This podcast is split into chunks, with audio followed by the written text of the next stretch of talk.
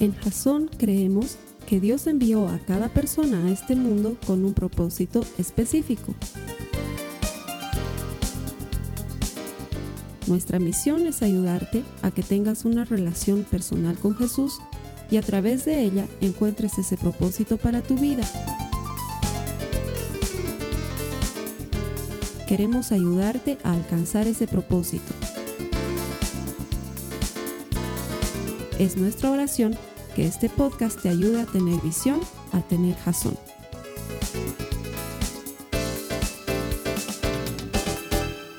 Buenas noches, bienvenidos a los servicios que Jason pone para ti en internet, en nuestro portal www.jason.info. Todo esto que hacemos, lo hacemos convencidos de que todo el que encuentra a Dios encuentra vida.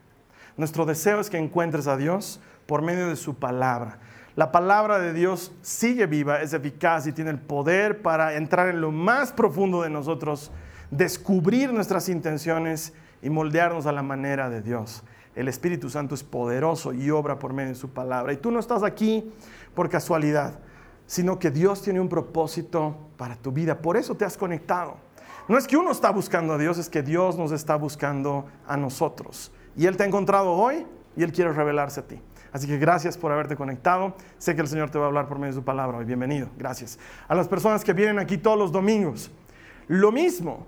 No es que nosotros estamos buscando a Dios, es que Dios nos está buscando a nosotros con interés, con anhelo, con deseo. Pero yo aplaudo tu decisión de venir a Él, porque podrías no hacerlo. Podrías estar ahorita en la calle, comiendo salteñitas o paseando al perro, pero estás aquí y Dios es galardonador, Él premia, Él recompensa a los que le buscan. Y ese eres tú, esa eres tú, porque si no, no estarías aquí en la iglesia hoy. Y Dios tiene un premio, una recompensa para ti cada vez que lo buscas. Así que gracias por elegir pasar tiempo con Dios. Estamos casi terminando la serie que se llama El nombre de Dios. Y las últimas dos semanas hemos visto nombres de Dios que nos ayudan a descubrir más sobre quién es Él y tener intimidad con Dios, porque el nombre de Dios no solamente nos recuerda quién es Dios, pero nos recuerda sus promesas para nosotros. Nos recuerda lo que Él tiene preparado para nosotros de antemano, hablándonos de sí mismo, de su naturaleza. La primera semana veíamos su nombre, nombre, el gran yo soy, el Dios indescriptible, el que existe en sí mismo y por sí mismo, el que era, el que es y el que ha de venir, el dueño de todo, el gran yo soy. Eso lo veíamos la primera semana. Y la semana pasada veíamos que Dios es un Dios guerrero. Él se llama a sí mismo yo soy el Dios de los ejércitos, el gran peleador en batalla. Y eso aprendíamos, de eso aprendíamos, perdón, que tú y yo podemos estar tranquilos, no necesitamos pelearnos con nadie, no necesitamos incluso preocuparnos de los que nos persiguen, los que no nos quieren, nuestros enemigos ¿Por qué? Porque el Señor dice, mía es la venganza. Yo daré a cada quien según corresponde. Entonces, si tu vida está en manos del Señor, puedes estar tranquilo y seguro. Él se va a ocupar de esos asuntos. Ahora hay un hermano que me decía, entonces voy a poder ver a mi enemigo cómo le salen gusanos de sus tripas. Yo me imagino que esa sería tu venganza. ¿Sí? La venganza del Señor probablemente sea muy distinta y probablemente veas a tu enemigo algún día sentado al lado tuyo en la iglesia adorando a Dios. Porque el Señor va a administrar la justicia y la venganza como a Él le corresponda. Pero podemos estar tranquilos y seguros que si le hemos entregado algo a Él, Él se hace cargo. Amén. Y esta semana vamos a aprender otra cosa espectacular de Dios. El tema de hoy se llama Yo soy proveedor. Y vamos a entender por qué Dios se llama a sí mismo un Dios de provisión. Me acuerdo que cuando era muchacho, muy jovencito, eh, entre mis 14 y mis 17 años, entre mis 14 y mis 20 años, entre mis 14 y mis 20 algo años, 22, 23 años, no tenía un mango en el bolsillo. Y si, si, tú eres adolescente, si tú eres joven, debes saber lo que es esa sensación de vivir al día, de ir a comer pizza y pedir una pizza pequeña entre todos y pelearse por el jamón porque probablemente no te toca porque no alcanza para comprarte tu propia pizza. Y el que se compra su propia pizza es un jailón, es un niño fresa, es alguien que, está un poquito más allá. Yo me acuerdo que yo vivía alargado como suelen vivir los jóvenes. sin un mango encima. Mi papá me daba plata y me, me alcanzaba para las justas. Entonces yo me acuerdo que soñaba y decía, el día que yo sea independiente y soberano, dueño de mis destinos, manejador de mi propio dinero y generador de mis propios recursos, no voy a hacer faltar nunca en mi casa Skittles. Voy a tener frascos y frascos llenos de Skittles. Es más, me voy a dar el lujo de comprar tantos Skittles que los voy a poder dividir y voy a poner un frasco de solo rojos, un frasco de solo azules, un frasco de solo amarillos, un frasco de solo rosados y eso los vamos a botar porque son horribles. Ese era mi sueño. otra de las cosas que decía era, cuando yo sea dueño y soberano de mis finanzas y de mi economía, todos los días de Jesucristo voy a comer hamburguesa. Mañana, tarde y noche voy a almorzar hamburguesa, voy a desayunar hamburguesa, voy a cenar hamburguesa y, me voy a llenar de hamburguesas. Y ya, adulto, dueño de mis finanzas, no tengo frascos llenos de Skittles y no como hamburguesas todos los días. No se puede. La vida había sido bien distinta cuando manejas tu propio dinero. Pero esa era mi expectativa. Y hasta entonces lo único que podía hacer era conformarme o esperar en la provisión de mi papá, ¿sí? Y a veces eran buenos fines de semana y mi papá hacía hamburguesas y a veces mi mamá decía, olvídate, no quiero saber de hamburguesas. Entonces, ni modo, tenía que bancarme comer lo que ellos querían comer porque así es cuando eres dependiente. La gran ventaja que tenemos con Dios es que podemos estar seguros de que su provisión siempre es buena que Dios no siempre te va a dar lo que pides, pero siempre, siempre, siempre te va a dar lo que necesitas, porque Él en su naturaleza es un Dios proveedor, pero además Él utiliza la provisión como una escuela para nuestras vidas. ¿A ah, qué interesante es esto? Dios utiliza la provisión como una manera de formar y forjar nuestro carácter. Él utiliza los recursos, y no solamente te estoy hablando de lo económico, te estoy hablando de todo lo que te provee, de manera que Él trabaje en nuestro carácter para que sepamos ser mejores administradores de aquellas cosas que Él nos da. Te voy a contar una historia, la historia de la cual nace este nombre de Dios. Resulta ser que había un hombre muy rico. Era dueño de muchas cosas, tenía edificios, y empresas y autos y tenía una flotilla de motocicletas y tenía un negocio de motoqueros y tenía varios negocios interesantes, algunos de comida, otros de ferretería, también tenía unos negocios de salud y hasta había puesto una funeraria, o sea, el hombre tenía todo, menos hijos. Entonces un día Dios lo bendijo con un hijo. Y ese hijo se transformó en el centro de la vida de este hombre hasta el momento en que Dios se apareció a este hombre y le dijo, bueno, pues tenemos que hacer un poquito de cuentas porque aquí el proveedor soy yo, así que voy a pedirte algo de lo que te he entregado. Y este hombre le dijo, Señor, pídeme lo que quieras y yo te lo daré. Eso mismo te pediré, lo que yo quiero y lo que yo quiero es tu hijo, tu hijo amado, tu hijo único. Ese es el que quiero. ¿Me lo vas a poner en salmuera toda la noche? Y mañana vamos a hacer lechón de tu hijo. Esa historia está en la Biblia y no con esas palabras, pero había un hombre que se llamaba Abraham y que era un hombre potentadísimo, lleno de muchas bendiciones. Y Dios se apareció una noche y le dijo, Abraham, quiero que me entregues a Isaac, a tu hijo único, a tu hijo amado. Y muchas personas que leen este pasaje de las Escrituras en Génesis 22 no entienden por qué Dios hace algo así. Y, le suena hasta cruel. Y si te soy honesto, si a mí Dios viniera a pedirme una de mis hijas, a mí también me sonaría cruel. Porque probablemente lo más difícil de desprenderte en tu vida es tu hijo o tu hija. Tal vez alguno de ustedes le diría al Señor, Señor, no me quites mi hijo, pídeme a mi marido, ese te lo doy dos veces, pero... Pero Dios quería, Dios quería lo más amado de Abraham. Y Abraham obedientemente no discute con Dios, no negocia con él, empieza a hacer los preparativos.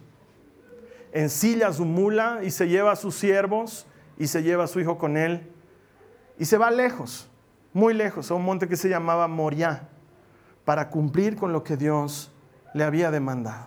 Acompáñame en tu Biblia a Génesis, el capítulo 22, los versos 7 y 8. Génesis 22, 7 y 8. Hoy vamos a leer harta Biblia, así que ten tu Biblia a mano. Estaban llegando al monte Moria y entonces Isaac se dio vuelta y le dijo a Abraham, Padre, sí, hijo mío, contestó Abraham, tenemos el fuego y la leña, dijo el muchacho. Pero ¿dónde está el cordero para la ofrenda quemada? Dios proveerá un cordero para la ofrenda quemada, hijo mío, contestó Abraham. Así que ambos siguieron caminando juntos. No me imagino todas las cosas que estaban pasando en el corazón y en la mente de Abraham, pero ha debido ser un momento muy difícil. Y entonces llegan al monte Moriah, se separa de sus criados y dice la palabra que les habla y les dice, mi hijo y yo vamos, adoramos al Señor y volvemos. Ustedes espérennos aquí. Y se va él solo con su hijo, Isaac.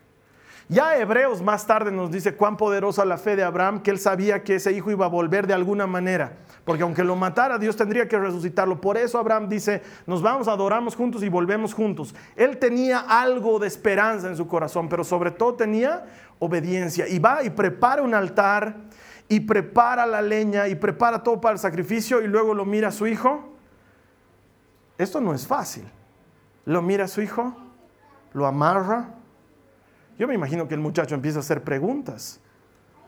Y Abraham le dice, hay que obedecer a Dios, hijo. El, cordero para el sacrificio eres tú. Y lo pone sobre el altar. Y no me imagino que con displicencia, sino seguramente con mucho dolor. Y seguramente dubitativo en ciertos momentos. Calienta el cuchillo al fuego para que no le duela al muchacho. Y luego levanta la mano y está dispuesto a sacrificarlo. Y pone el puñal sobre él. Y en ese momento cuenta la Biblia que un ángel lo detiene. Un ángel detiene la mano de Abraham y le dice, alto, no mates al muchacho. Y en ese momento Dios le habla y le dice, Abraham, tu corazón está recto conmigo. Estamos bien, estamos a cuentas, porque no me has negado sacrificarme a tu hijo. No lo has negado.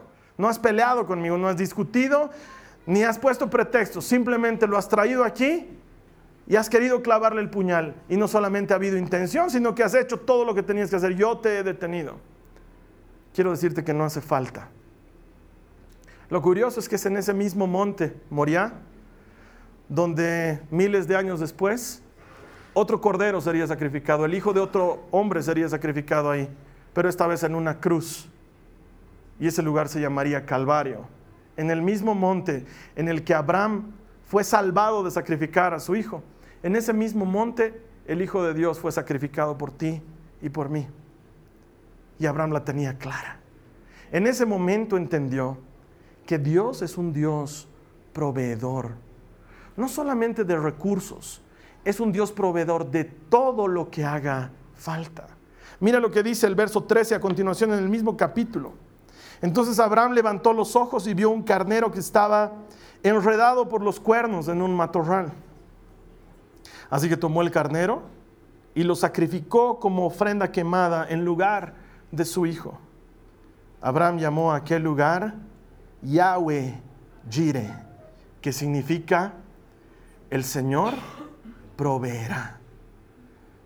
Hasta la, hasta, la, hasta la, manera de ponerle el nombre, no solamente dice el Señor es proveedor, pero es, es un nombre que denota confianza, que habla hacia el futuro. El Señor proveerá. Él no me hará faltar.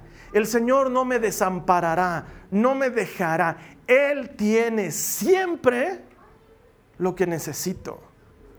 Probablemente no me vaya a dar lo que le estoy pidiendo, pero siempre, siempre proveerá.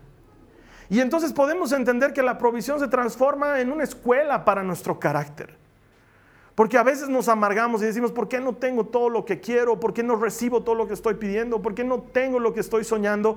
Y muchas veces Dios, por cómo somos, no puede darnos más que, si me entiendes el lenguaje bíblico, maná y agua mientras estamos en el desierto. Porque nuestro corazón no está listo para comer uvas y tomar leche y beber de la miel. No estamos listos todavía, entonces el Señor no te hace faltar en el día a día el maná y el agua. Y cuando te pasas de malcriado te manda codornices, hasta que te salgan por las narices, dice el Señor. Comes codorniz hasta que te salga por la nariz, pero no te da más. Tienes lo que es para cada día. Y al día siguiente, si has guardado maná, se te pudre. Y al día siguiente tienes que volver a pelearle. Y muchos vivimos de esa manera, un día tras otro. Pero aún así, Dios proveerá. Sabes que al día, el día de mañana, Él seguirá ahí. Y utiliza la provisión como escuela. Mientras tanto hay otros como Salomón, que cuando Dios le dice, ¿qué quieres que te dé? Vienen y le dicen al Señor, Señor, no necesito nada más excepto que me des sabiduría que estés conmigo, porque gobernar a tu pueblo es bien complicado. Y Dios le dice, ah, como no te ha interesado lo otro, del otro también te doy, porque tu carácter, tu corazón están listos. Tú no te vas a hacer dramas si tienes caballos y, y riquezas, porque tu corazón está listo. La provisión de Dios es una manera de entrenar nuestro carácter y nuestra vida, pero podemos estar seguros que, que ese Dios, yo soy el que soy, Yahweh, Jireh, proveerá. Ese Dios siempre proveerá. Proveerá de una salida, proveerá de recursos, proveerá de ayuda, proveerá de socorro oportuno. Él es un Dios proveedor. Está en su naturaleza dar y velar por los suyos. Pero mejor que predicar yo, obviamente te puede predicar Jesucristo. Acompáñame en tu Biblia a Mateo 6. Primero vamos a ver que la provisión de Dios es segura. Y vamos a leer varios versículos, pero creo que vale totalmente la pena. Quiero que me ayudes con tu imaginación y siguiendo la lectura. Vamos a imaginarnos a Jesús sentado en un monte, predicando a miles de personas. El pasaje que viene a continuación desde el verso 25, Mateo 6, 25 en adelante, dice, por eso les digo, no se preocupen por la vida diaria si tendrán suficiente alimento y bebida o suficiente ropa para vestirse. ¿Acaso no es la vida más que la comida y el cuerpo más que la ropa? Miren los pájaros, no plantan, ni cosechan, ni guardan en graneros, porque el Padre Celestial los alimenta. ¿Y no son ustedes para Él mucho más valiosos que ellos? ¿Acaso con todas sus preocupaciones pueden añadir un solo momento a su vida? ¿Y por qué preocuparse por la ropa? Miren cómo crecen los lirios en el campo. No trabajan ni cosen su ropa.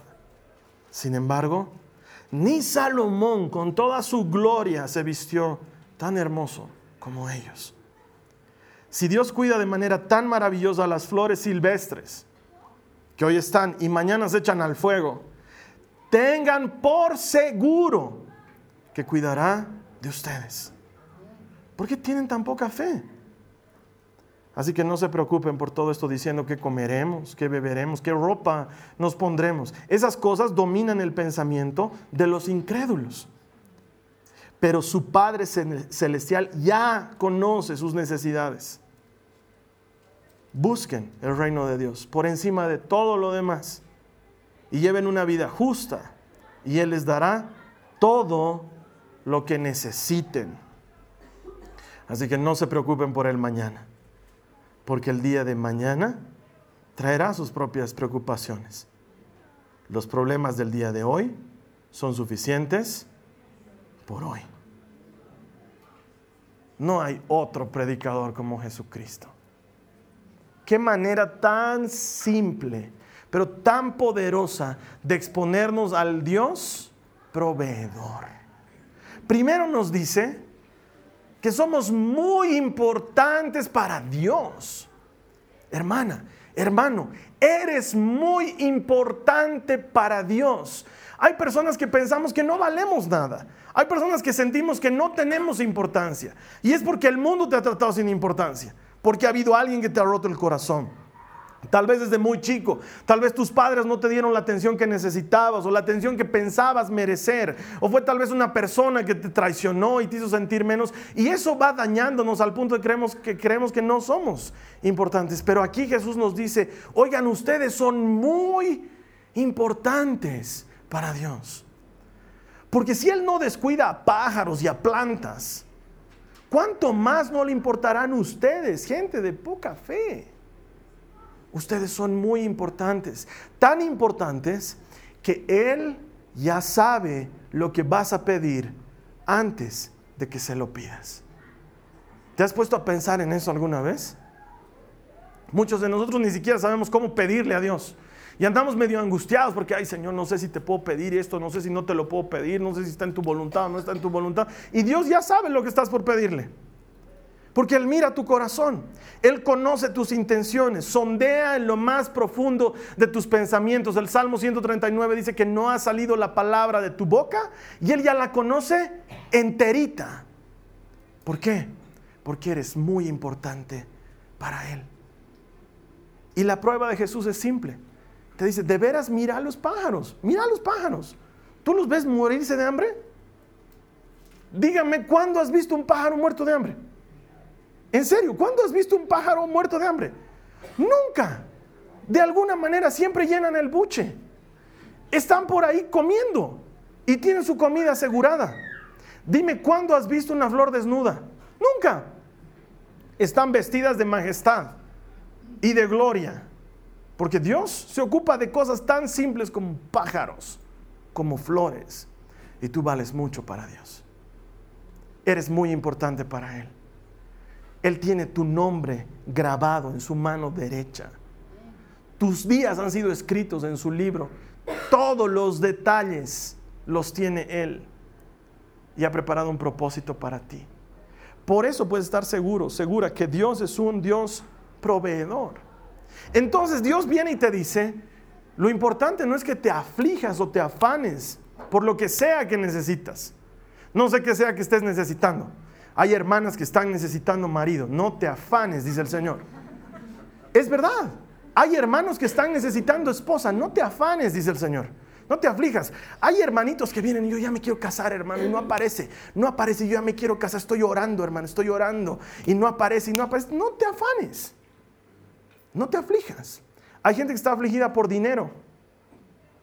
Porque ven que se les viene el fin de mes y dicen, ¿con qué voy a cubrir y con qué lo voy a lograr? Y no sé si llego y no sé si me alcanza y ya tengo el cinturón tan apretado que ya tengo cintura de talía, ya no sé qué voy a hacer.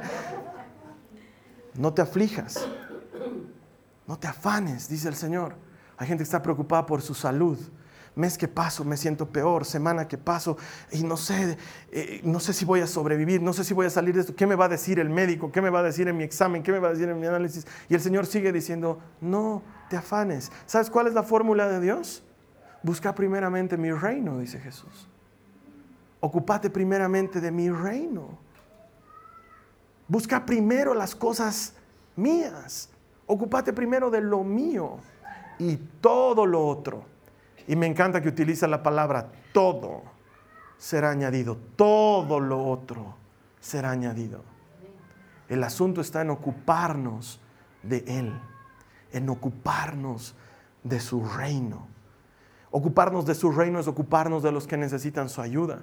Es ocuparnos de los que necesitan una palabra de ánimo. Ay, Carlos Alberto, pero ¿cómo voy a animar a otros si yo soy el que necesita ánimo? Así, así es como. El ánimo no viene de que otro te anime, sino de que tú lleves la palabra a otro. De que tú le ayudes a otro que no tiene empleo a buscar empleo para que el Señor te dé un empleo a ti. De que tú ores por la sanidad de otro cuando tú eres el que está enfermo. Así comienzan las cosas del reino. Al revés.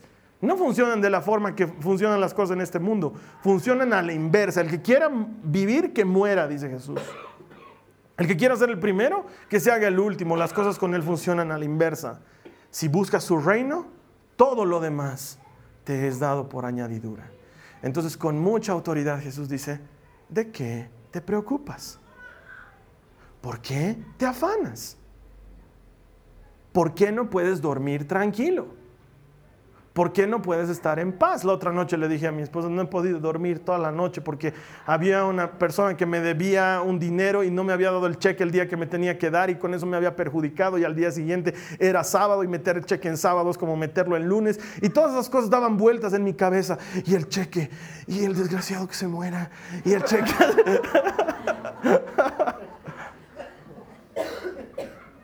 y entonces viene esta palabra que dice, no te afanes por el día de mañana. Mañana va a tener sus propios líos. Basta con el problema de hoy. Basta con las cosas que puedes hacer hoy. A mi hijita Nicole la estoy viendo cómo está cambiando de a poco y se está transformando en un adulto y eso es normal pero van perdiendo muchas cosas de, lo, de, lo, que es ser niño. Y el otro día estaba preocupada por sus cosas del colegio. Y yo digo, muñequita, tienes ocho, nueve añitos, eres chiquitita. Entonces le dije, Nicole, ¿eso que te está preocupando tiene solución? Sí, me dijo. Y entonces, ¿para qué te preocupas? Y la siguiente semana que estaba preocupada, le dije, Nicole, ¿y eso de que te estás preocupando tiene solución? no. ¿Y entonces para qué te preocupas? Pero es la verdad. A ver, ponte a pensar en esto. Quiero que pienses ahorita en tu problema de ahorita. No sé lo que sea. Un problema con una compañera de trabajo, con un compañero de trabajo, con tu jefe, una deuda, una enfermedad, tu marido, tu esposo, no sé, tu, suegro, tu suegra, no sé, ¿qué problema estás teniendo? ¿Tienes solución? No me respondas, respóndete a ti. ¿Tienes solución? Sí. ¿Y entonces para qué te preocupas? ¿Tienes solución? No. ¿Y entonces para qué te preocupas? De todas maneras, no haces nada afanándote. No haces nada con la preocupación. Si hay que hacer algo. Si tienes solución, solucionalo. Si no tienes solución, ve que venga la ola y te dé un sopapo. No tienes nada más que hacer. Pero preocupándonos, no ganamos nada. Y esto no es sino instrucción del Señor. No te afanes por el día de mañana. No te aflijas por el día de mañana. ¿Por qué? Porque su provisión es segura. Él nos dará todo lo que necesitamos, dice el Señor todo lo que necesitamos. Sí, Carlos, tal vez vas a ser medio María Joaquina, porque a la María Joaquina, bueno, a las chicas les estamos enseñando la diferencia entre comprar porque queremos versus comprar porque necesitamos. Siempre vamos a comprar lo que necesitamos, pero no siempre vamos a comprar lo que queremos. Muchas veces no vamos a comprar lo que queremos. Entonces un día estábamos en el Hipermaxi, que es un supermercado, y viene la María Joaquina con una caja de una muñeca y me dice, papá, necesito esta muñeca.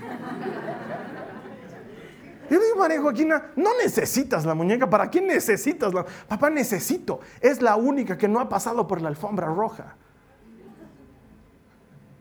Dios no siempre te va a dar lo que quieres. A veces toca como papá decirle, no, ahora no es época de muñecas, ahora no es momento de comprar muñecas. Pero siempre te voy a comprar leche, eso sí, no te preocupes, no te va a faltar. No te vas a morir de hambre. Siempre vas a tener ropa. Siempre vas a poder estudiar. Esas cosas me encargo yo porque es lo que necesitas. Lo que quieres no siempre. Ya a veces decimos, ay Señor, es que yo quiero otro auto. Y Dios dice, no, está bien con el que ya tienes. Otro no va a haber.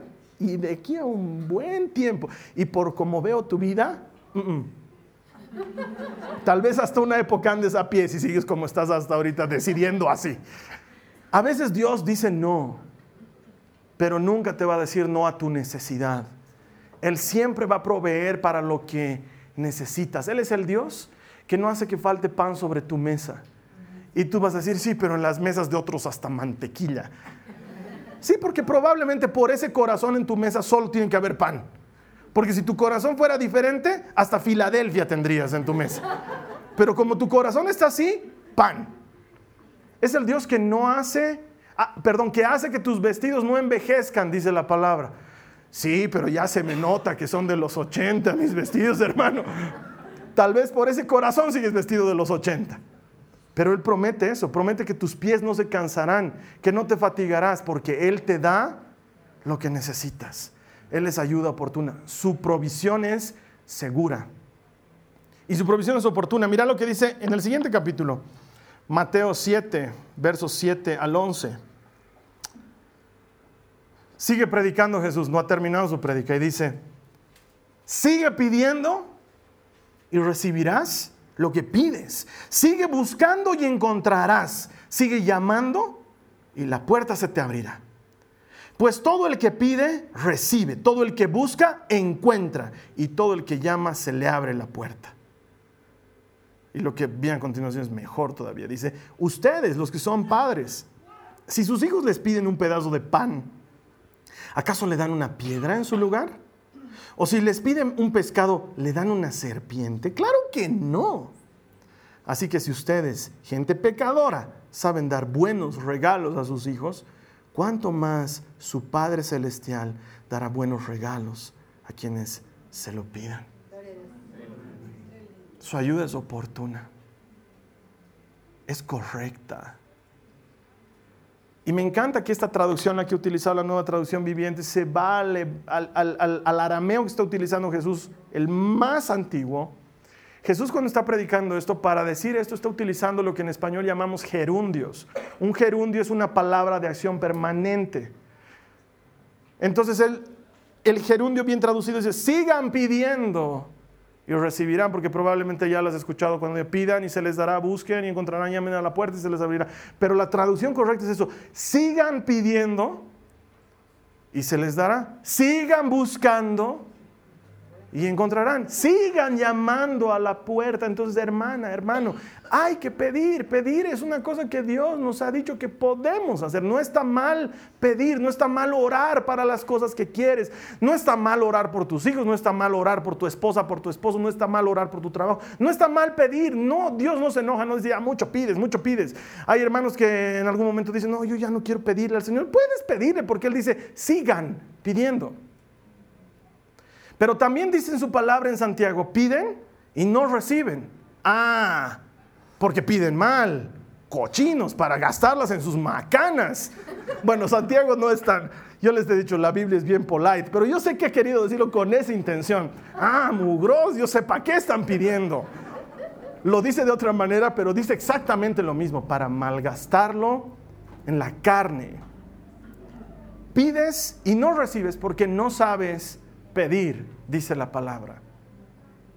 Jesús dice, ocupate del reino y luego pedí, pedí y seguí pidiendo y se te dará. El Señor es un Dios que provee oportunamente. Yo he llegado a creer, en cierto punto, ya hemos solucionado ese tema en la casa, pero he llegado a creer en, cierto punto que mis hijas pensaban que el refrigerador era mágico. Porque ellas iban y abrían y sacaban jugos, pilfruits que les encanta, y tampicos, abrían y, y sacaban y tomaban y pum, cerraban. Y nosotros con la Carly teníamos que ir restoqueando el refrigerador, que no falte el stock, que no falte el stock. Porque de repente abrían nomás y, pa, sí, hijita, no hay pilfrut. Sí, perdón, hijita, perdón. Su majestad quiere... En determinado momento hemos hablado con ellas y les decimos, no es mágico el refrigerador, no se llena solito. Hay un esfuerzo asociado a llenar el refrigerador. Pero quiero decirte que con Dios es así. Pide y se te dará. Pídele a Dios. ¿Qué necesitas? Pídele con confianza. Acércate al trono de la gracia. Te voy a decir la verdad, no siempre te va a dar lo que quieres, pero siempre, siempre, siempre te va a dar lo que necesitas. Siempre va a proveer para tu necesidad, porque Él es así. Él es un mejor padre que nosotros. Es mejor padre que nosotros. Hasta los malos padres hacen cosas buenas por sus hijos. Y los buenos padres mejor todavía. Y Jesús nos supera a todos, Él es el mejor papá de todos. No hay manera de que tú y yo seamos mejores papás que Él. Él siempre va a proveer como un buen padre. Por eso te pone el ejemplo. Tú le das piedra a tu hijo cuando te pide pan. Ahora, yo sé que algunas mamás de adolescentes han pensado y han dicho, eso es una buena solución. Esa, esa es una buena idea. Con estito habría que darle piedra para que aprenda. Pero el mensaje de Cristo es este, es aprender a confiar en Él. ¿Por qué? Porque Él es un buen padre. Él no te va a hacer faltar. Yo no las veo angustiadas a mis hijas de que les falte, nunca las veo ahí las dos orando. ¿Y por qué están orando, hijitas? Para que no te falte trabajo, papá, para que no te falte. Nunca. Ellas van y siguen abriendo el refrigerador y siguen sacando pilfruits. Han aprendido a confiar. Ellas van y se sientan a la hora del almuerzo y esperan que les llegue el plato. No tienen idea de dónde les llega. Ellas van a su colegio, no tienen idea que se paga una pensión. No tienen, ellas van confiadas. Nunca entran con temor al colegio de, cuidado, nos voten, ¿no? Porque tal vez el papá no ha pagado la pensión. No tienen idea, ellas van y pasan clases y usan el colegio.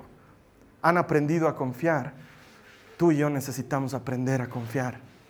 Que aunque no vemos, aunque en ese momento parece que no hay, Dios proveerá, dice la palabra.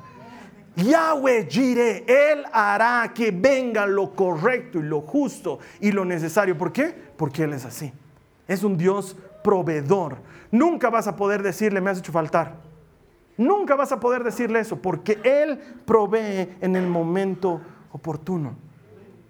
Pero quiero que me entiendas. Este no es justificativo para el flojo. Para que, oh, amén, Carlos Alberto. Esa era la palabra que estaba necesitando, aleluya. Ahora voy a poder descansar todo este fin de semana y la siguiente semana más porque Dios proveerá.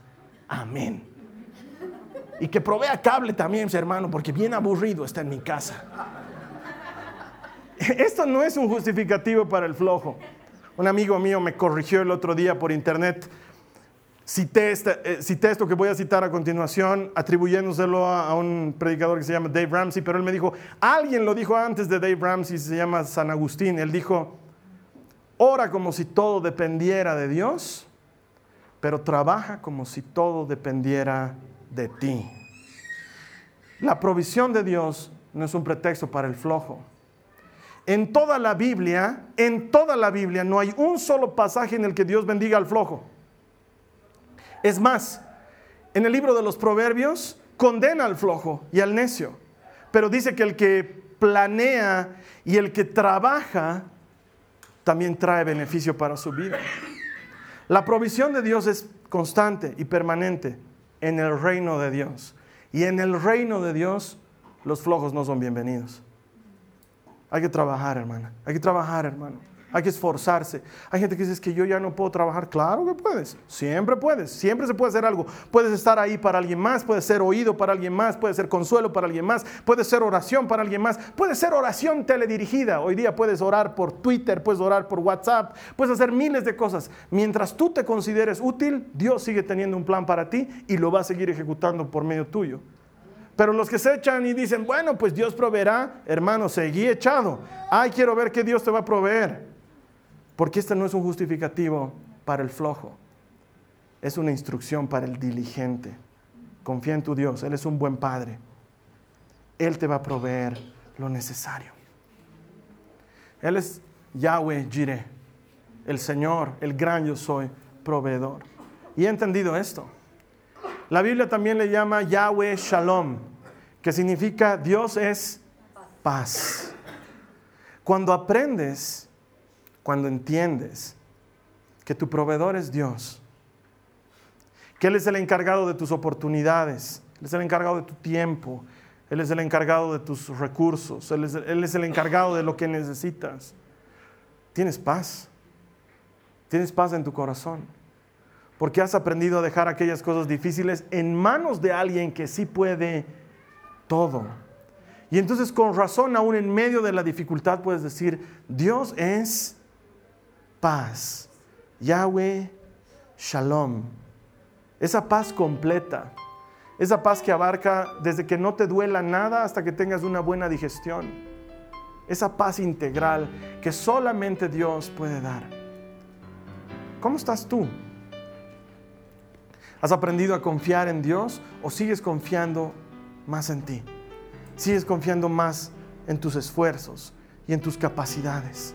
¿Sigues confiando más en tu experiencia, sigues confiando más en tus contactos. Tengo que decirte que para Dios eso son pipocas.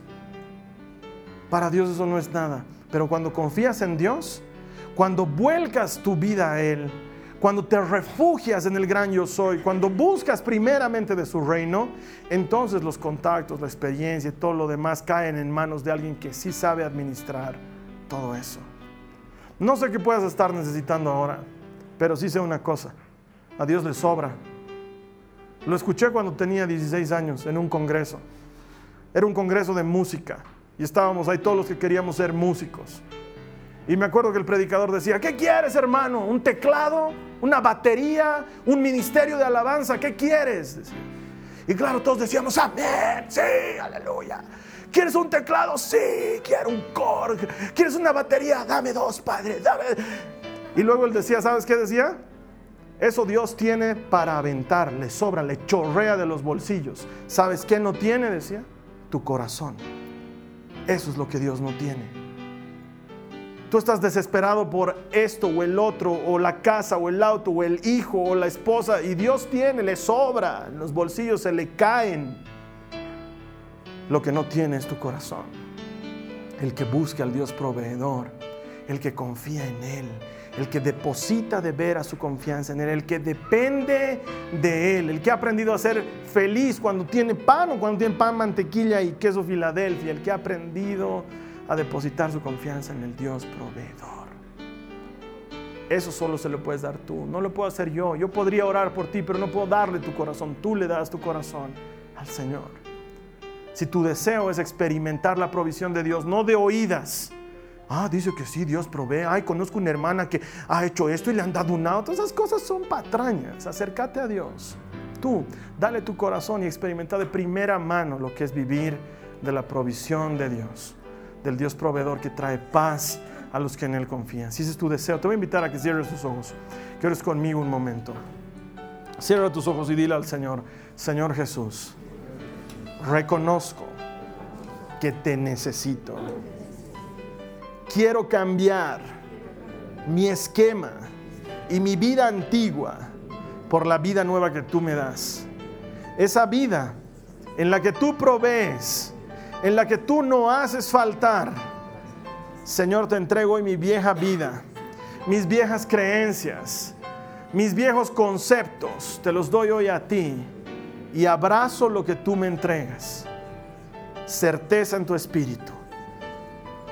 Quiero buscarte primeramente a ti, a tu reino, a vivir como tú mandas. Entonces sé que tú eres un Dios proveedor, que tú proveerás, que no me harás faltar, que no me harás faltar nunca aquellas cosas que necesito. Quiero vivir una vida confiada. Dile al Señor, quiero vivir una vida confiada. Quiero aprender a confiar en ti, a depender de ti, a abrigarme en ti, a recurrir a ti. Tú eres la fuente de todo en mi vida. Tú, el Señor que proveerá. Te doy gracias, Señor, porque sé que mi vida y mis intereses y mis necesidades y mis sueños están, están seguras en tus manos, en tus buenas manos, en tus manos de amor. Gracias, Señor Jesús. Amén. Amén. La siguiente semana vamos a estar terminando esta serie que se llama El nombre de Dios. Vamos a ver el nombre sobre todo nombre aquel nombre ante el cual toda rodilla se doblará, ese nombre ante el cual toda lengua confesará que es Señor, que es Dios y que es Rey. Eso sucederá la siguiente semana y entenderemos por qué el gran yo soy tiene un nombre que es sobre todo nombre. Eso sucederá la siguiente semana.